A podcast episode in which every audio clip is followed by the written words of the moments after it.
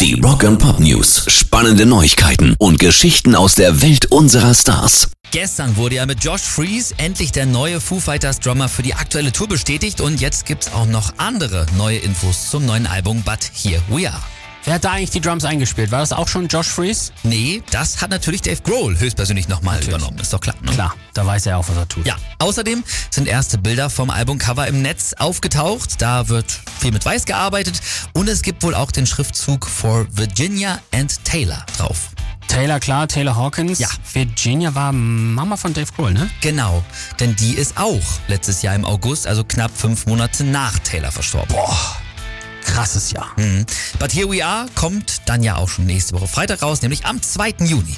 Rock and Pop News. James Hetfield hat verletzte ukrainische Soldaten im Krankenhaus besucht. Das ist krass, also in der Ukraine. Nee, in seiner Heimatstadt Vale in Colorado.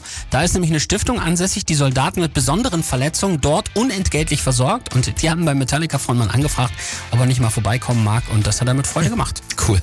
Das muss auch krass sein, ne? wenn du da liegst, angeschossen, tausende Kilometer von der Heimat entfernt und plötzlich besucht dich James Hetfield. Ja, Roman Denisiuk hat auch gesagt, super nettes Gespräch, hätte länger sein können. Ich hätte ihn aber lieber am Lagerfeuer bei einem Bier getroffen als im Krankenbett. Aber ich will mich nicht beschweren.